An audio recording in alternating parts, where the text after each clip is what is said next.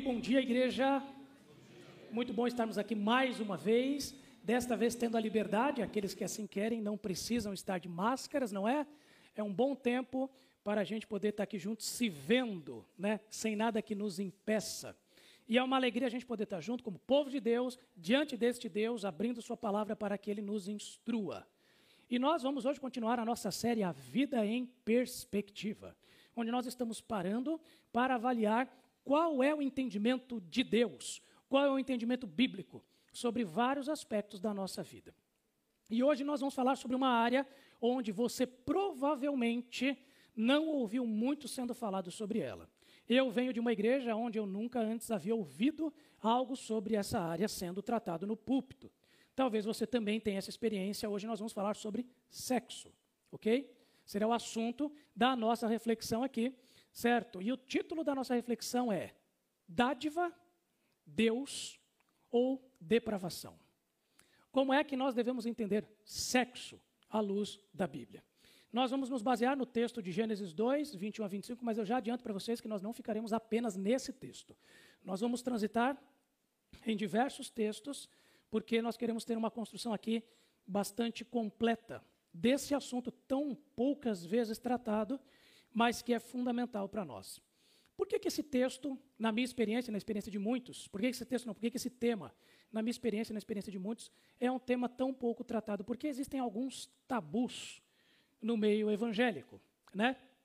Quando a gente fala de tabu, a gente está falando do quê, gente? O que, que é um tabu, certo? O tabu, ele é um assunto que não pode ser tocado.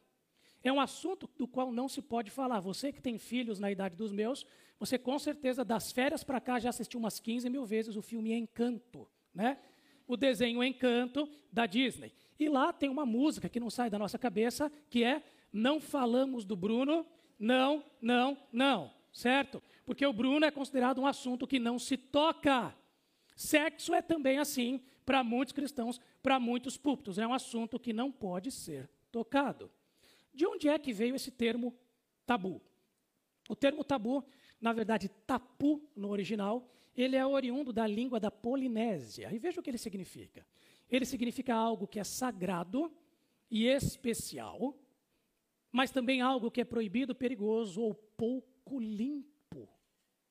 O termo tabu, ele envolve todo esse campo semântico. Então, o tabu pode ser um assunto que não é tocado porque é visto como divino como especial, mas o, o termo tabu também pode envolver um assunto que não é tocado, por quê? Porque ele é visto como indigno, como impuro, como perigoso. E é assim que a maior parte dos cristãos lida com o sexo. Na verdade, é assim que a maior parte das pessoas lida. Ou é algo tão importante na vida das pessoas que a gente não toca num assunto assim tão especial, ou é algo sujo, impuro, que a gente não pode nem falar desse tipo de coisa. O problema, meus amigos, é que se nós cristãos nos calamos e não falamos aquilo que Deus tem a dizer sobre isso, não se preocupe, outros irão falar. Se nós cristãos não falarmos o que a Bíblia diz sobre sexo, outros irão falar. Eu digo mais, já estão falando. Basta você estar um pouquinho atento aí às notícias para você reconhecer algumas imagens, certo?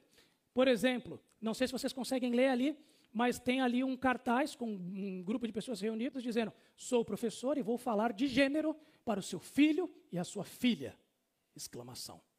Temos ali uma outra imagem onde, numa exibição tida como artística, crianças estavam brincando com um homem nu, com a proposta de dizer que essa é a sexualidade que deve ser considerada normal. Entendem qual é o preço de tornar tabu aquilo que não pode ser tabu? O preço de nós não falarmos é que outros irão falar, irão falar e irão destruir aquilo que Deus fez. Se o povo de Deus não tocar nesse assunto, outros irão tocar. E é por isso, meus amigos, que o silêncio não é uma opção. E eu agradeço a Deus por você estar nessa igreja. Nessa igreja que se compromete a lidar com tudo aquilo que é o conselho de Deus para nós. Nós entendemos que nós não devemos nos envergonhar de falar daquilo que Deus não se envergonhou de criar. Se Deus cria, se Deus ensina, se Deus revela, se Deus propõe, quem sou eu para dizer o que Deus não deve ensinar? O que Deus não deve dizer. Por isso, hoje nós vamos ver qual é a perspectiva bíblica para o sexo. Portanto, a definição de sexo a qual nós vamos chegar é que sexo é um presente de Deus para o casamento, ser fonte de prazer, procriação, proteção e proclamação do Evangelho.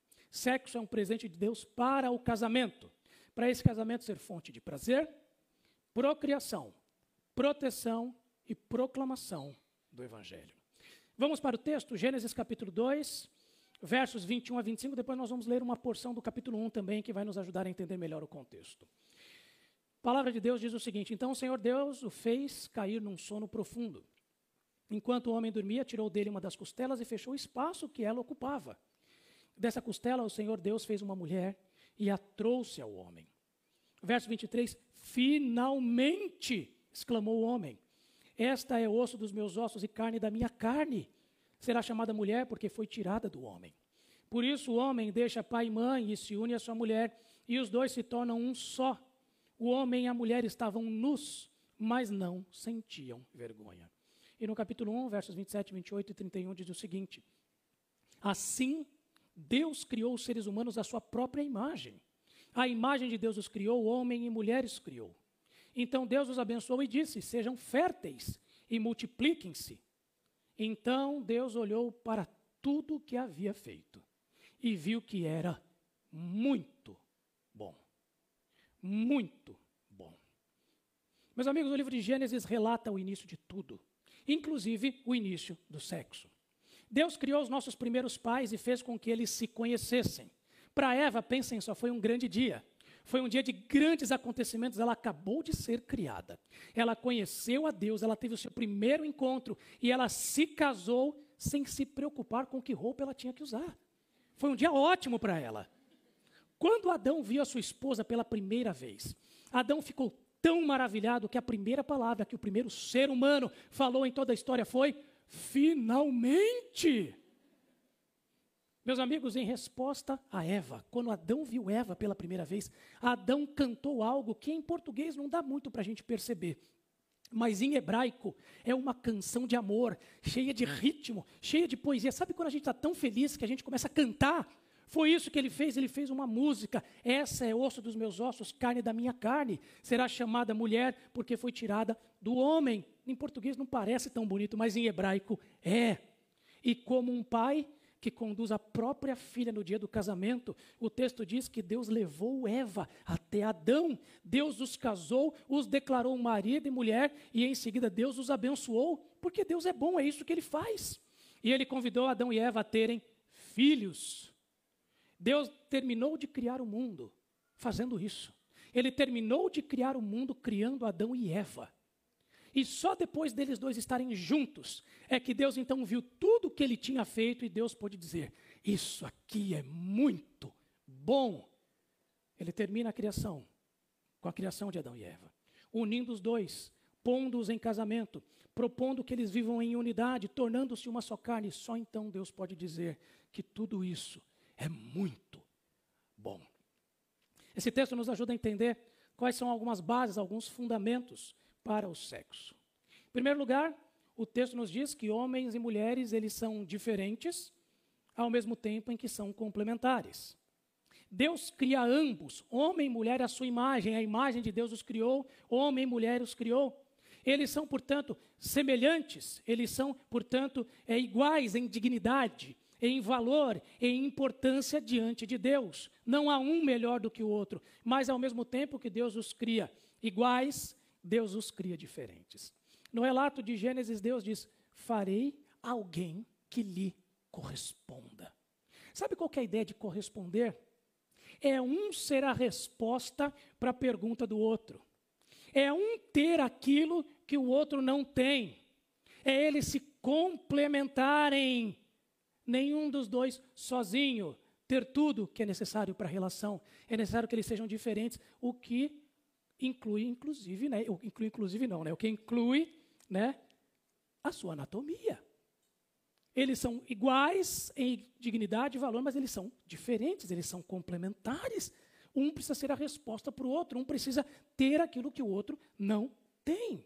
Prosseguindo, o texto também nos diz que tudo que Deus fez é muito bom. E lembra, isso inclui o sexo. Quando Adão e Eva, eles se casam e eles consumam o casamento, se tornam uma só carne, quando eles têm o seu primeiro ato sexual, não se engane, Deus não ficou chocado. O que vocês estão fazendo? Esse lugar é um paraíso, olha o que vocês estão fazendo. Ele não reagiu assim. Pelo contrário, Deus diz que ele se torna uma só carne e ele diz que aquilo é muito bom, como tudo que ele havia criado. Porque, meus amigos, Deus criou o corpo do homem.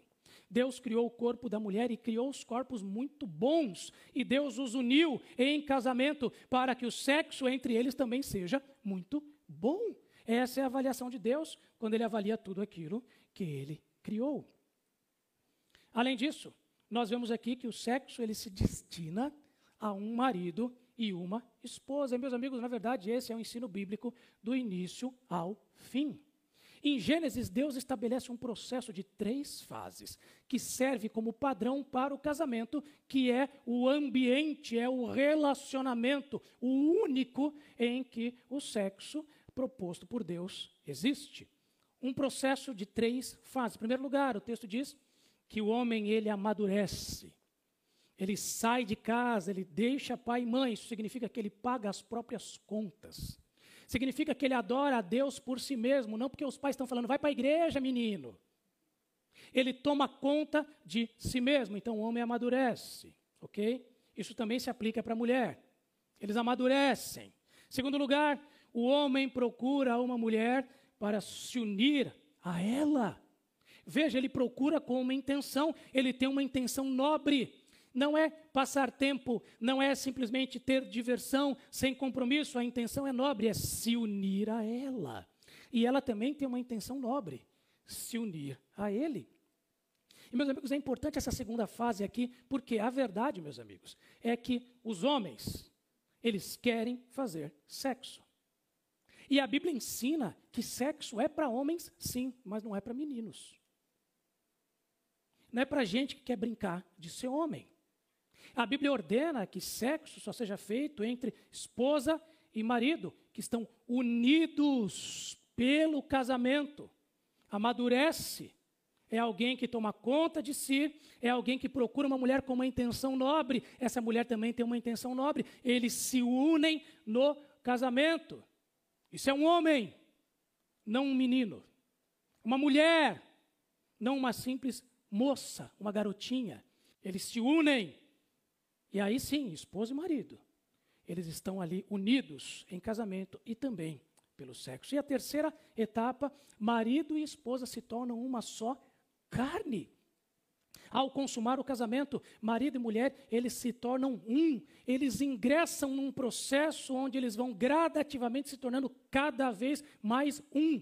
E, na verdade, é um modo muito semelhante àquilo que se vê em Deus: um pai, um filho e o Espírito Santo três distintos sendo um. E esse processo de três fases é exatamente o oposto do que a nossa cultura atual propõe: do ficar sem unir, do transar sem compromisso, do usar e descartar.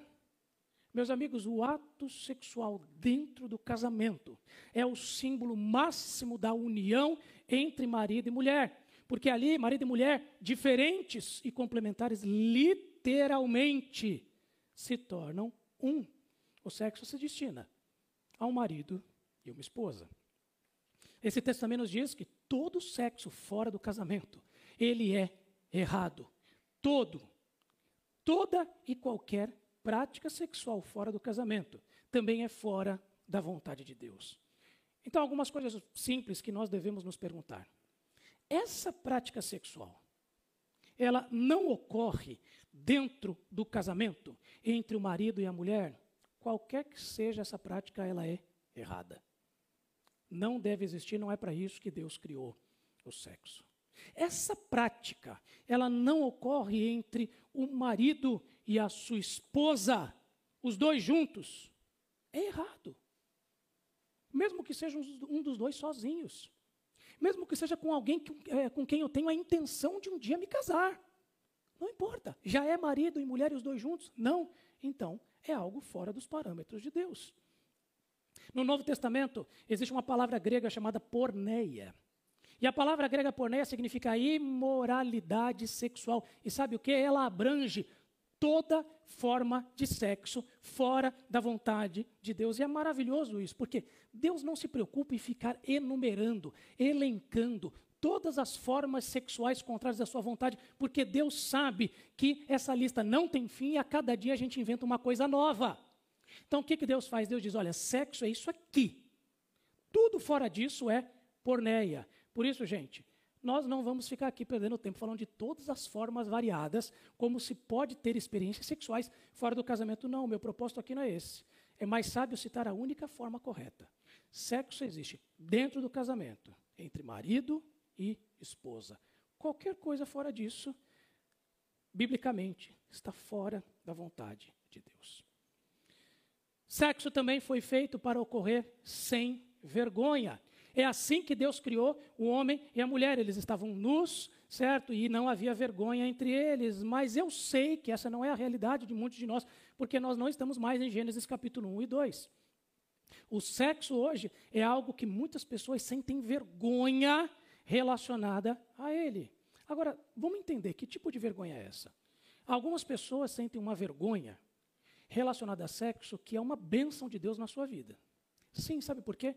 Porque essa vergonha diz respeito a um pecado sexual que você tem mantido, que você não abandonou. E isso é o Espírito Santo de Deus te incomodando. Essa vergonha é uma bênção de Deus para que a sua vida possa mudar e a sua expressão sexual seja conforme a vontade de Deus. Mas eu sei que outras pessoas têm vergonha com relação ao sexo por conta de um trauma, por conta do pecado que outra pessoa cometeu contra você. Isso é uma luta para você. É uma vergonha não por causa de um pecado que você cometeu, mas de algo que foi feito contra você. E eu quero dizer a você que essa é uma vergonha que precisa ser é, tratada, que precisa de cura, e só o Espírito de Deus pode te ajudar nisso para que você não seja definido, limitado, destruído pelas marcas do seu passado. E eu quero dizer a você, se essa é a sua realidade, conte conosco como igreja. Conte conosco como liderança, conte comigo como um dos pastores dessa igreja. Nós queremos te ajudar a lidar com essa vergonha. Mas a verdade é que muitos de nós sentimos vergonha no que diz respeito a sexo simplesmente porque nos falta entendimento do que a Bíblia diz sobre ele nós não temos a visão correta do que é o sexo criado por Deus. E por conta disso, nós temos visões deturpadas do que ele é, e naturalmente nós nos sentimos envergonhados porque nós não sabemos o que é verdade. O ponto, meus amigos, é que nós não vivemos mais em Gênesis 1 e 2. Nós estamos agora no mundo de Gênesis 3 para frente até o retorno de Cristo. Nós vivemos num mundo de ruptura com Deus e com o seu ideal e com a sua vontade e tudo que ele criou. A queda em pecado infectou, poluiu, corrompeu todos os aspectos da vida, inclusive nossa sexualidade. E sabe o que aconteceu? Nós nos tornamos confusos em relação a sexo. Por conta disso, muitos hoje veem Deus, veem sexo como um Deus, algo sem o qual não podem viver, e outros tantos veem sexo como uma depravação, algo sujo, um mal necessário. Vamos falar primeiro sobre essa visão de sexo como um Deus. Sempre que a gente diz que algo ou alguém é um Deus, nós estamos incorrendo naquilo que a Bíblia chama de idolatria. E isso é verdade, meus amigos. Sexo é o ídolo de muitas pessoas nos dias de hoje. Sexo, experiências sexuais, prazer sexual é algo divino, em função do qual muitas pessoas vivem. Agora, como é que se forma a idolatria? Toda idolatria se forma assim nós pegamos, nós pegamos uma coisa boa que Deus fez, como o sexo, ou como a beleza no corpo do outro, coisas boas que Deus fez, e nós passamos a ver algo bom que Deus fez como algo muito maior do que isso. Se o sexo é algo que Deus fez e é bom, eu passo a vê-lo como eu preciso de sexo. Se a beleza no outro é algo bom que Deus fez, eu começo a pensar, eu preciso daquele corpo a todo custo. E aí algo bom que Deus fez acaba se tornando algo ruim, porque nós passamos a ter desejos desordenados, desenfreados, destrutivos. Grande parte da humanidade segue numa idolatria, num aprisionamento por satisfação sexual. Se nós pensarmos nas religiões, E nas culturas do mundo é assim que tem sido visto. Isso desde sempre, pessoal. Lá no contexto do Antigo Testamento, as religiões das nações vizinhas de Israel, elas ensinavam que os deuses delas poderiam ser acessados, poderiam ser experimentados por meio de sexualidade. Então, muitas dessas religiões assumiam a prostituição religiosa como um fundamento da espiritualidade, das cerimônias, dos ritos. Uma deusa conhecida lá na, nos textos do Antigo Testamento, a deusa Astarte, certo? Conhecida também em outros locais como Ishtar. No templo dessa deusa havia inúmeras esculturas com símbolos fálicos e ali ocorriam orgias para adorar essa deusa. Durante certo tempo, essa deusa foi adorada na própria nação de Israel. Quando chegamos no Novo Testamento, o mundo grego e o mundo romano, eles eram repletos de templos com prostitutas e prostitutos para rituais de adoração. Um que nós temos mais familiaridade é aquele que tinha na cidade de Corinto, o templo de Afrodite, onde havia lá mais de mil prostitutas para que houvesse ali adoração por meio de relações sexuais. Na verdade, nos dias de hoje, nós ainda temos muitas religiões e culturas que incentivam a sexualidade como uma maneira de busca idólatra por satisfação. O hinduísmo, uma das principais religiões mundiais até pouco tempo, autorizava prostitutos em seus templos. Talvez você tenha ouvido falar de um livro, certo, que a nossa cultura ocidental vê como algo bonito e desejável, chamado Kama Sutra. Esse é o manual sexual do hinduísmo, porque aquela é uma religião onde o sexo é um instrumento de adoração. E não apenas ali. Sexualidade e religião também fazem parte de ramos do islamismo, do budismo e de outras religiões. Mas talvez você esteja pensando, ah, mas eu não sou assim, eu sou uma pessoa moderna, né? Moro num grande centro urbano, eu não lido com essas religiões e culturas primitivas. Lida sim. É que nós temos uma nova religião que idolatra o sexo, que se chama pornografia. Nós não achamos que é uma religião, mas ela é. Ela tem os seus templos, ela tem os seus sacerdotes, elas têm os seus sacrifícios, que são os nossos próprios corpos. E sabe de uma coisa? A pornografia ela avança em ritmos ferozes, porque o que era pornografia ontem, na geração dos meus pais, hoje já se tornou a cultura popular dos meus dias. Aquilo que antes era dificilmente acessado porque era restrito, hoje você assiste em qualquer serviço de streaming. Hoje a pornografia é a norma sexualmente aceita na nossa sociedade. Não é para menos. É uma indústria que fatura anualmente mais de 90 bilhões de dólares. Corresponde a 12% de todos os sites da internet. Todos os dias, mais de 2 milhões e meio de e-mails pornográficos são enviados. 90% de crianças entre 8 a 16 anos, a idade do meu filho mais velho, veem algum tipo de pornografia na internet. 90%. 57% dos pastores dizem que a pornografia é o problema sexual que mais atinge pessoas da sua igreja. E é provável que esse seja o problema de alguns de nós aqui. Se você vê o sexo como um Deus, como aquilo sem o qual você não vive, onde você vai encontrar sua grande experiência de prazer, satisfação e realização, você corre perigo. Você está num caminho de morte. O seu ídolo mente para você. Não há liberdade, não há conforto, não há alegria no caminho que você está seguindo, vai te destruir e vai destruir aqueles ao seu redor. Não faça o mesmo erro de Salomão que juntou ali ao seu redor mil mulheres e desviou seu coração adorando deuses estrangeiros, e no final da sua vida em Eclesiastes ele diz que a sua vida foi uma vida sem sentido, porque dedicou toda a sua existência ao sexo como um Deus, como a razão da sua vida. Agora, embora estejamos confusos, muitos de nós, com o sexo como um Deus, outros tantos estamos confusos com o sexo como uma depravação como algo visto como indecente, um mal necessário apenas para a nossa reprodução. Qual é a origem disso, gente? Se a origem do sexo como um Deus está na idolatria do nosso coração, o sexo como depravação tem a sua origem no dualismo de um pensamento que busca dividir aquilo que não dá para ser dividido. Como que o dualismo pensa? O dualismo ele pensa o seguinte: o ser humano ele não é um ser indivisível. O ser humano ele não é uma unidade existencial.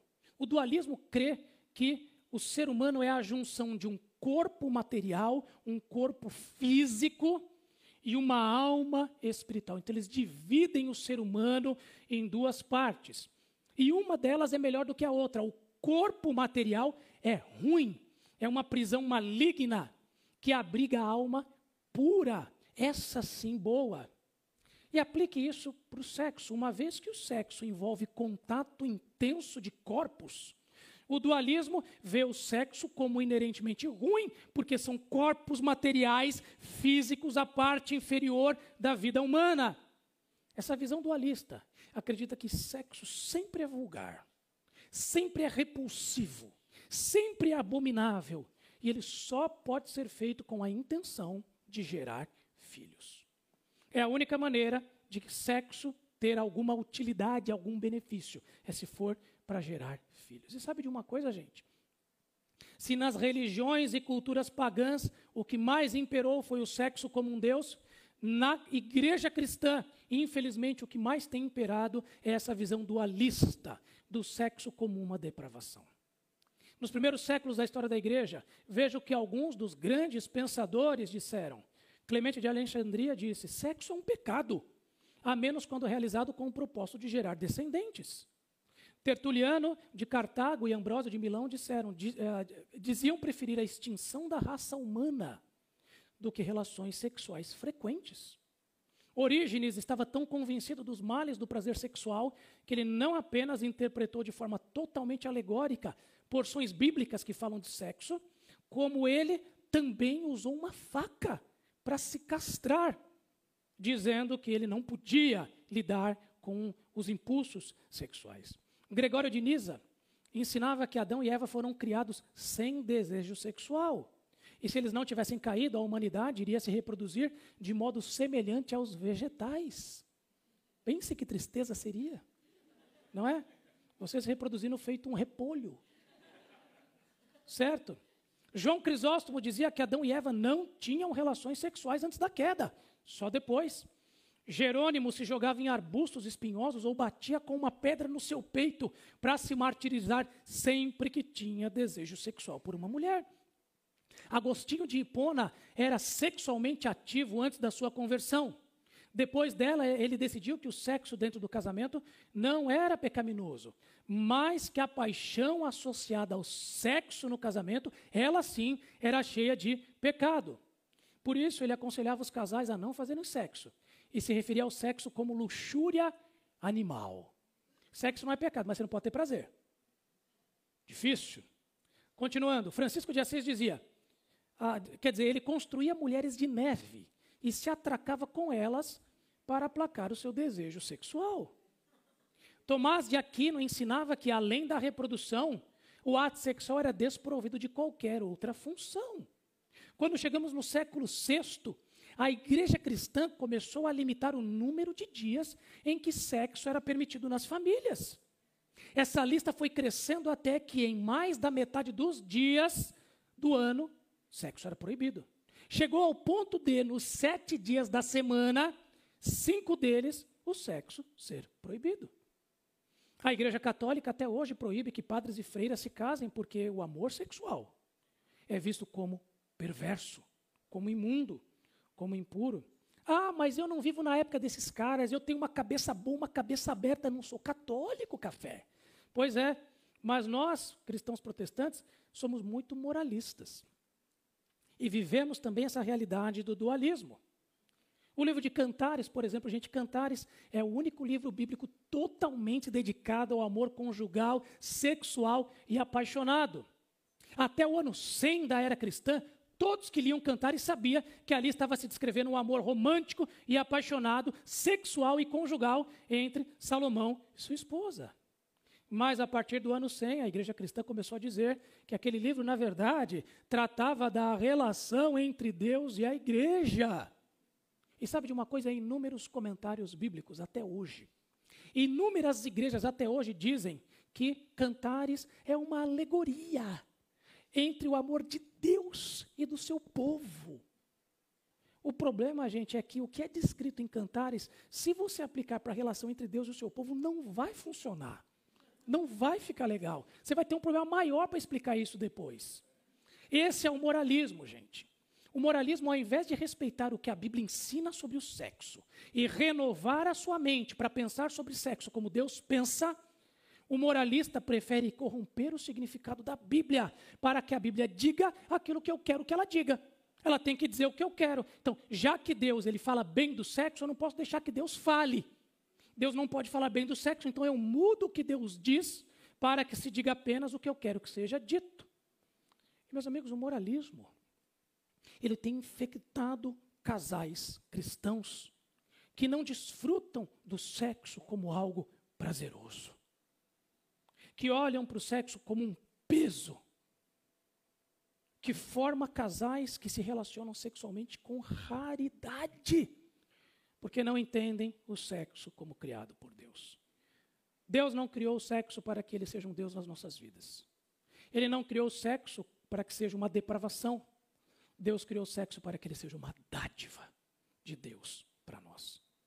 Em que sentido o sexo é um presente de Deus para maridos e esposas no contexto do casamento? Em primeiro lugar, porque o sexo, ele é uma fonte de prazer. Deus o criou para isso. Provérbios 5:19 nos diz que os seios de sua esposa o satisfaçam sempre. E você seja cativado por seu amor todo o tempo. Veja, sempre, todo o tempo. Aqui não está falando que os seios da esposa é apenas para amamentar o bebê. Está falando aqui de satisfação, de cativo, de fascínio. Eu mencionei para vocês Cantares, o livro que celebra o amor sexual no casamento. Meus amigos, em momento nenhum ali, em Cantares, diz que Salomão e sua esposa estão pensando quando é que eles vão ter o primeiro filho. O tempo todo em Cantares fala apenas do propósito do sexo como prazer para o casal. E, gente, Cantares, leia, leia Cantares e leia, né, entendendo de fato o que está ali. É descrito beijos, carícias, toques, iniciativas tanto do marido quanto da esposa, tudo isso é descrito neste livro de modo específico para ressaltar a verdade de que Deus criou o sexo para ser prazeroso, para o prazer do casal. Então, em primeiro lugar, meus amigos, sexo é uma dádiva de Deus para que o casal tenha prazer no casamento. É claro que ele não é a única fonte de prazer, ele faz parte de uma construção onde ele é o ápice dessa construção prazerosa, ele é o ápice deste prazer. Além disso, o sexo foi criado por Deus como uma dádiva também para a procriação. E agora eu sei que eu estou entrando aqui num campo perigoso, porque falar que procriação é uma dádiva, nossa, isso só como um absurdo para você que faz parte de uma geração mais nova. Né? Filho, bênção, ai, você está louco, pastor Café. Pois é, você está infectado pela visão dualista deste mundo. Tá? Você está olhando para este mundo com uma perspectiva equivocada, porque a Bíblia, do início ao fim, diz que filhos sabem, sabe o que? São bênção. Não é o cachorro que você comprou. Não é o papagaio que você alimenta. Tá? Filhos são bênção. Deus os abençoou e disse: sejam férteis e multipliquem-se. Veja, ah, mas Deus não está obrigando Adão e Eva a ter filho, café. Você não pode me obrigar. É verdade, Deus não está obrigando, Deus está dando uma bênção para eles. Deus não está dando uma ordem, é uma bênção. Você não é obrigado a ter filhos, mas você está jogando fora a bênção. Entendeu? Não precisa ser uma ordem. Você está simplesmente jogando fora a bênção. O que, é mais sábio? Você fazer aquilo que Deus chama de bênção ou você achar que você tem a sua própria versão do que é uma vida abençoada? Né? Não é errado não ter filho, não. Não é errado não ter filho. Também não é errado você passar a noite toda chupando uma pedra. Só é idiota.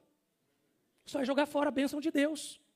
Deus, ele estabelece o sexo como a maneira como ele nos abençoa por meio de filhos. Salmo 127, verso 3 diz: Os filhos são presente do Senhor. Uma recompensa que ele dá. Meus amigos, essa é a visão bíblica. Filhos sempre são considerados bênção, seja que filho for. Ah, mas eu não esperava esse filho, não tem problema. Quem tem que saber a hora certa dele nascer é Deus. Toda gestação é um milagre. Toda. Então, todos os filhos são considerados bênção. Deus criou marido e mulher para que, além do prazer sexual, eles também possam trazer filhos por meio ali da união deles no sexo. Agora eu sei, né? Que nem todo sexo precisa trazer filhos, eu sei disso, mas a verdade é que até hoje, e ninguém inventou outra maneira, e nem vai inventar. Todo filho só pode ser trazido a este mundo unindo o corpo do pai e o corpo da mãe, nem que sejam duas células apenas, né? Não tem outra maneira disso acontecer. Portanto, um dos propósitos de Deus é isso: procriação, filhos, né? Ah, filho dá trabalho, mas você quer o quê? Que a vida seja moleza, meu amigo? Filho é caro, claro que é, mas quem te supre não é Deus? Ah, mas você está sendo irresponsável. Existe uma visão muito irresponsável em viver por fé, meu amigo. Em ser temente a Deus e acreditar naquilo que Ele diz que é bênção, será bênção. Se Deus diz que é bênção, quem sou eu para dizer o contrário? Portanto, sexo é um presente também porque através deles, através dele Deus nos traz filhos. Agora, existem alguns aspectos sobre o sexo como bênção que nós normalmente não percebemos. O sexo também é uma dádiva de Deus para nós, no sentido de que ele nos traz proteção. Isso aqui é muito importante. Veja ali Gênesis 2, 24, que o texto diz: O homem deixa pai e mãe e se une à sua mulher se une como? Se une a ponto dos dois se tornarem um só. Estamos falando aqui de uma unidade total, de um vínculo, de uma ligação que nada neste mundo é igual a isso. Deixe-me fazer aqui uma citação de um artigo médico para vocês. Ele diz o seguinte: o prazer sexual é uma das experiências mais intensas. Em termos fisiológicos, quando um homem ou uma mulher fica sexualmente excitado, as terminações nervosas liberam um composto químico no cérebro chamado opioide. Opioide significa semelhante ao ópio, e é uma ótima descrição do poder desse composto. Sem levar em conta a experiência com heroína, nada é mais prazeroso do que o sexo para seres humanos. Em um relacionamento conjugal, isso é maravilhoso, já que ajuda o casal a se unir e a ter prazer em compartilhar uma vida e em construir um relacionamento a dois. Você está entendendo que Deus construiu o seu corpo, a sua fisiologia, maridos e mulheres, para que vocês sejam completamente ligados um no outro, para que vocês sejam, num bom sentido, viciados um no outro, para que o seu cérebro deseje estar com o seu cônjuge. Meus amigos, um casal fiel, com vida sexual livre e frequente, ele está literalmente unido em um só. Não apenas fisicamente, mas quimicamente.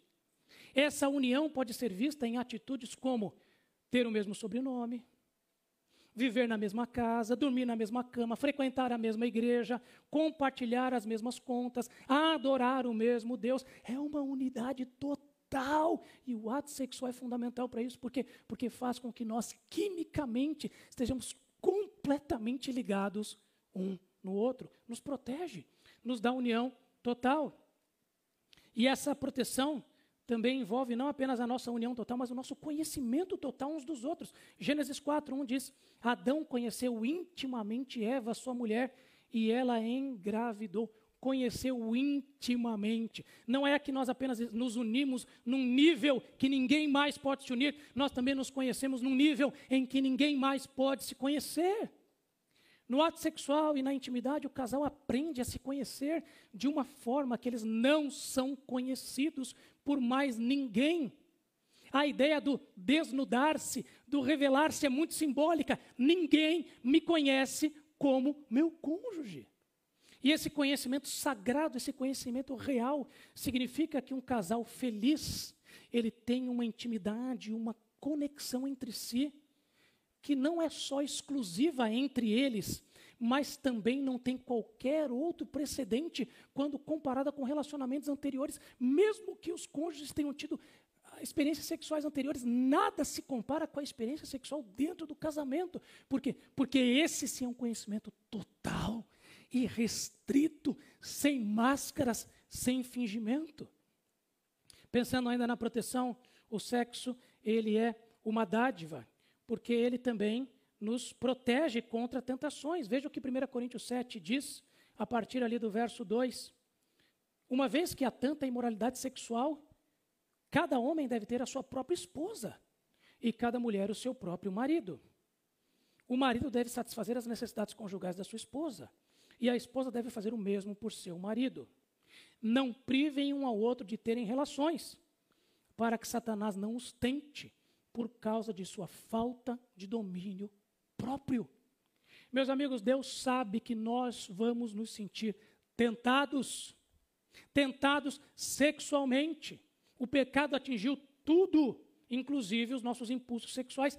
Deus sabe, e quando Ele coloca um marido e uma esposa, Ele entende que a vida sexual desse casal é uma poderosa a fuga, é uma poderosa proteção, é uma poderosa maneira deles estarem protegidos contra as tentações sexuais. Sabe, uma das situações de maior tentação sexual num casamento é quando um dos cônjuges ele não se sente satisfeito porque o sexo entre eles não é frequente, não é suficiente. Meus amigos, essa é uma área perigosa.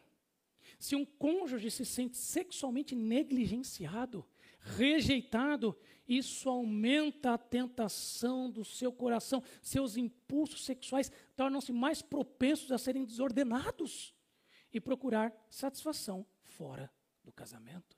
Portanto, o sexo livre, frequente, prazeroso dentro do casamento, ele ajuda a proteger a relação do casal, ajuda a proteger a relação contra pecados como amargura por sentir-me rejeitado, adultério por ter caído em tentação, pornografia por buscar alívio ou qualquer outra forma de porneia, qualquer outra forma de imoralidade.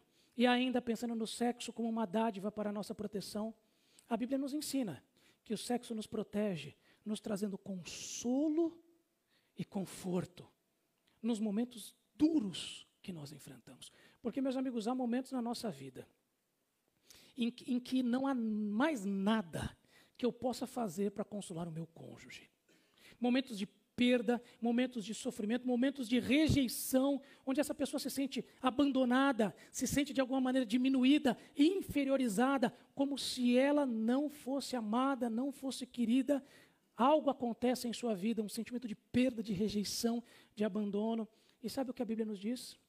Que em momentos como esse, onde o nosso cônjuge, ele está duvidando, ele está confuso com relação ao quanto é amado, o quanto é valorizado, a Bíblia nos diz que em momentos como esse, o sexo permite uma conexão com o cônjuge, reforçando para o cônjuge o compromisso que você tem de amá-lo, de apoiá-lo, de acolhê-lo, de permanecer em união com Ele em meio ao sofrimento, de continuar desejando-o, independente do que tem ocorrido. Foi o que aconteceu com Davi e Batseba.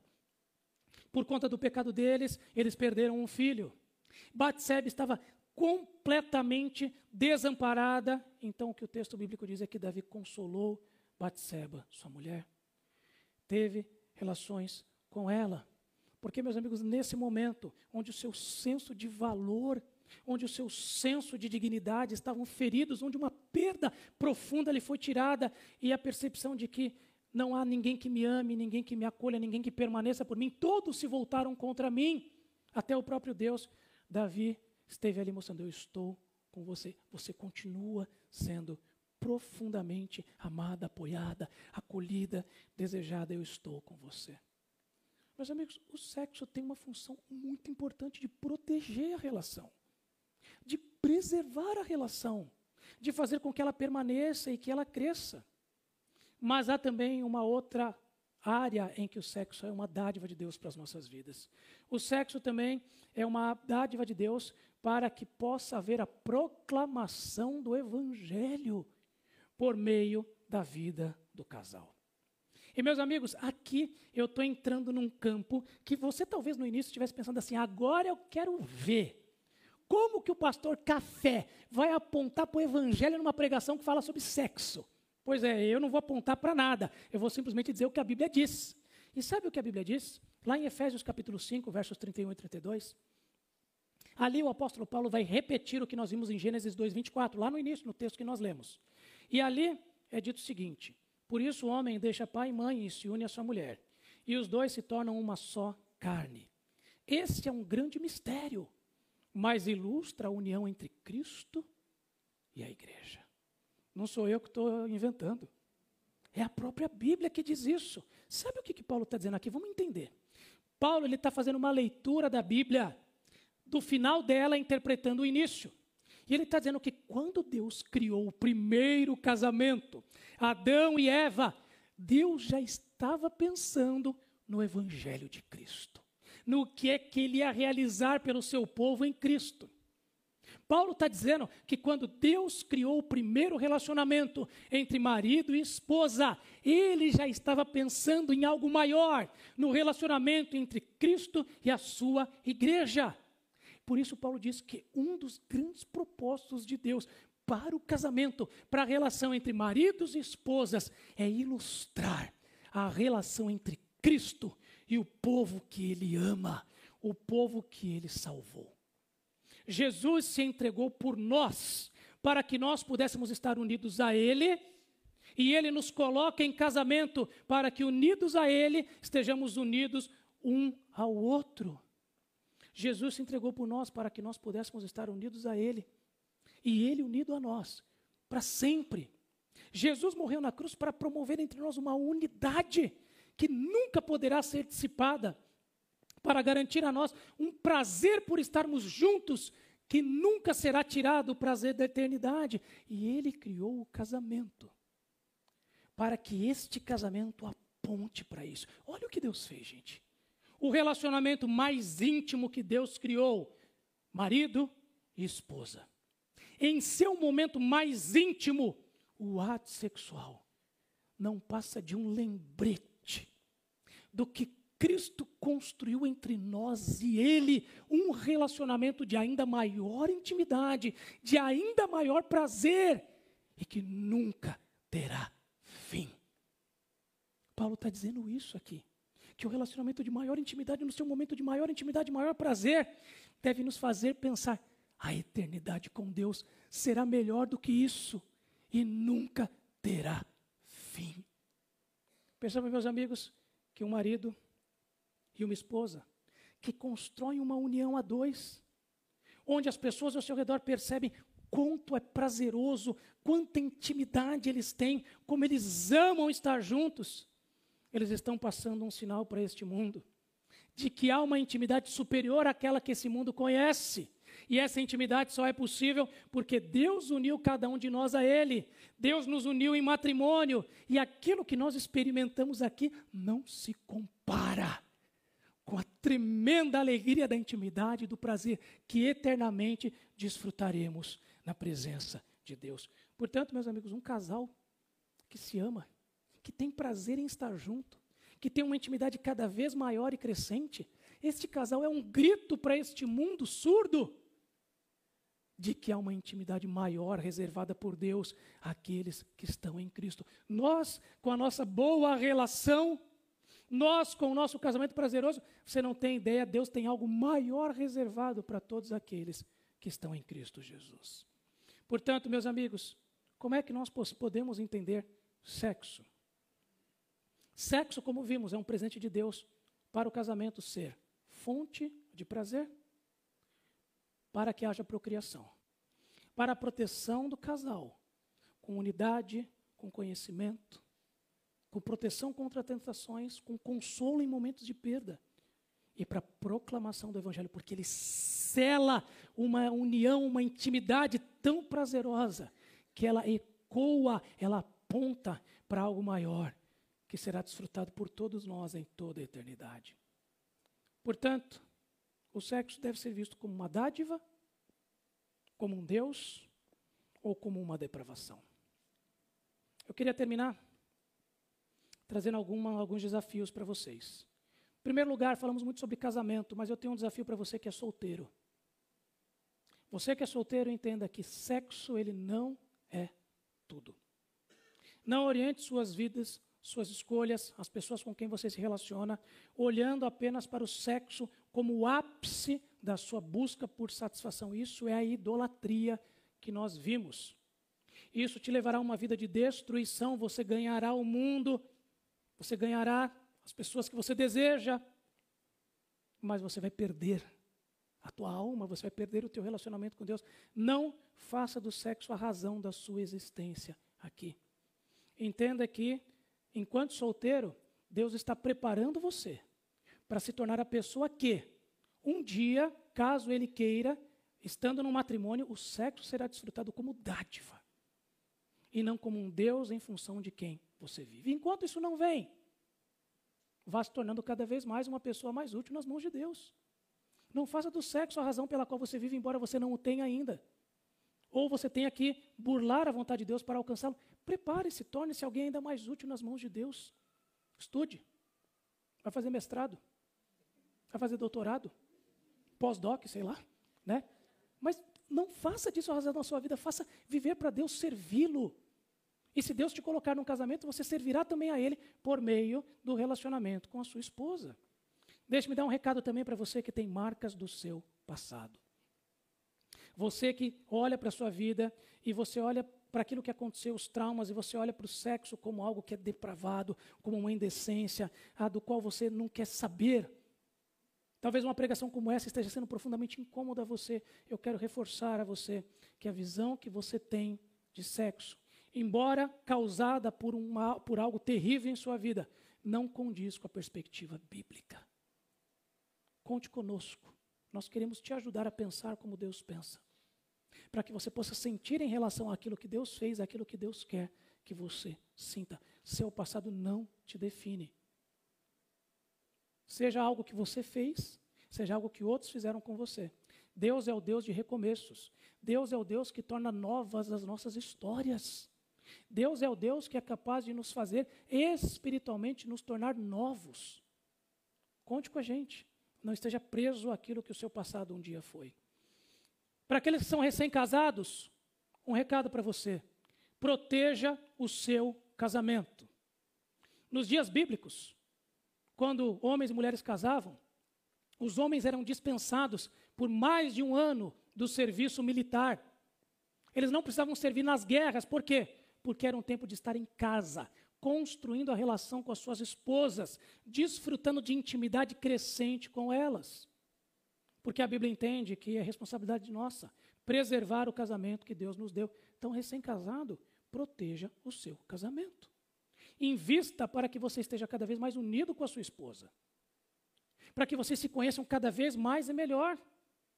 Para que vocês possam se proteger contra as tentações que virão contra vocês. Para que vocês estejam plenamente satisfeitos. Para que no momento de perda em que o outro passa, você seja a primeira pessoa a estar ali para consolá-la. Você que é recém-casado, você não tem outra prioridade nos relacionamentos que não seu cônjuge. Se for preciso, deixa para fazer a pós-graduação depois, meu amigão. Não tem problema. Tua prioridade não é essa. Se for preciso, trabalhe menos. Pague o preço, não seja um menino, seja um homem. Pague o preço. Proteja o seu casamento. Não há relacionamento mais importante a qual você deve preservar. E Deus colocou isso na sua mão. Seja um homem.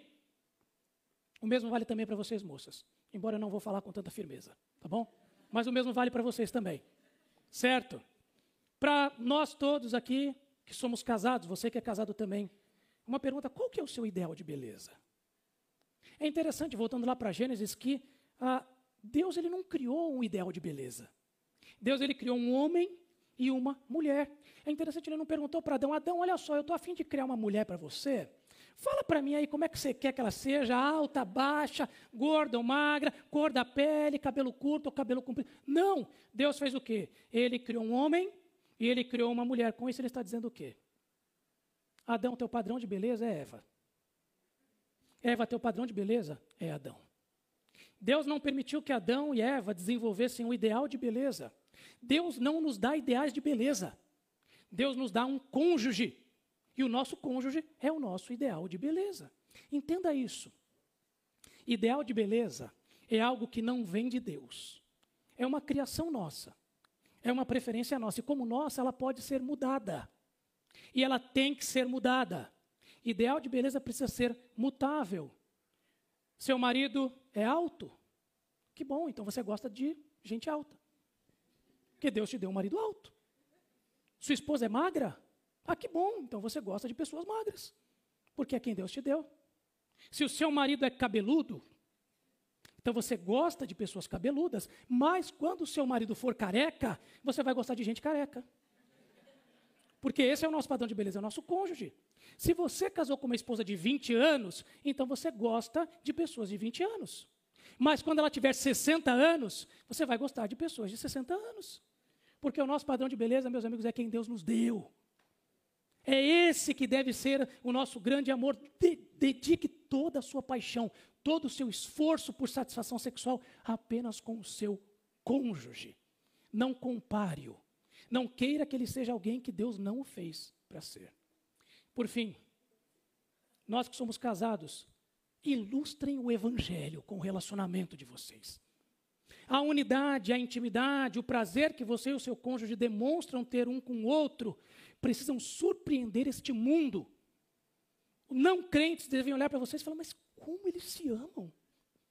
Como eles são íntimos? Como eles gostam de estar juntos? E supor que isso também é uma realidade na vida sexual de vocês.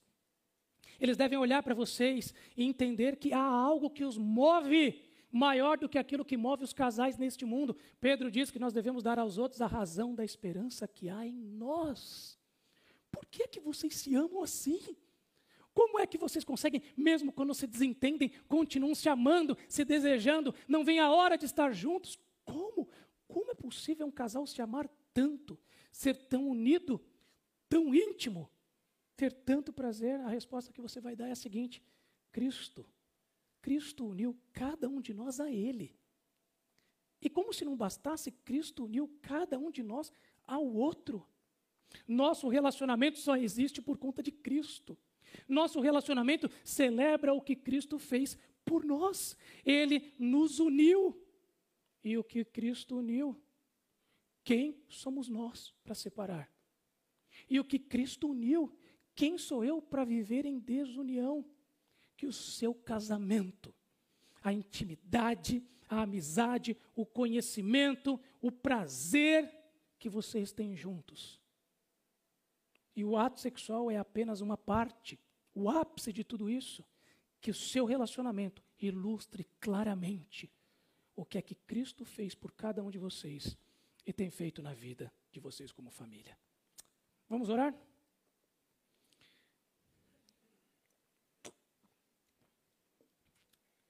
Senhor Deus, nós louvamos a Ti pela alegria que o Senhor nos dá de vivermos neste mundo experimentarmos o relacionamento do casamento, onde dois diferentes, complementares, se tornam um. E de maneira ainda mais específica, nós agradecemos porque esse ato de tornar-se um, ele tem o seu ápice na experiência sexual, que é um presente teu para nós, é uma dádiva. Perdoe-nos pelas tantas vezes em que nós o enxergamos como divino e nós idolatramos, ou como depravado, e nós o rejeitamos. Senhor, dê-nos a tua visão. Cura as feridas, destrona os ídolos. Dá-nos senso de responsabilidade. Capacita-nos para que nós possamos proteger os nossos casamentos. E que a maneira como nós buscamos, nos dedicamos, nos unimos, a maneira como nós nos amamos e buscamos intimidade uns com, um com o outro, possa ser um, uma clara declaração ao mundo de que, de que há algo maior que nos move, algo maior que nos une. É Cristo e o Evangelho dele. E que nossos casamentos e o prazer que nós temos encontrado um com o outro neste relacionamento pregue com muita clareza este Evangelho ao mundo. E nós oramos assim no precioso nome de Cristo. Amém.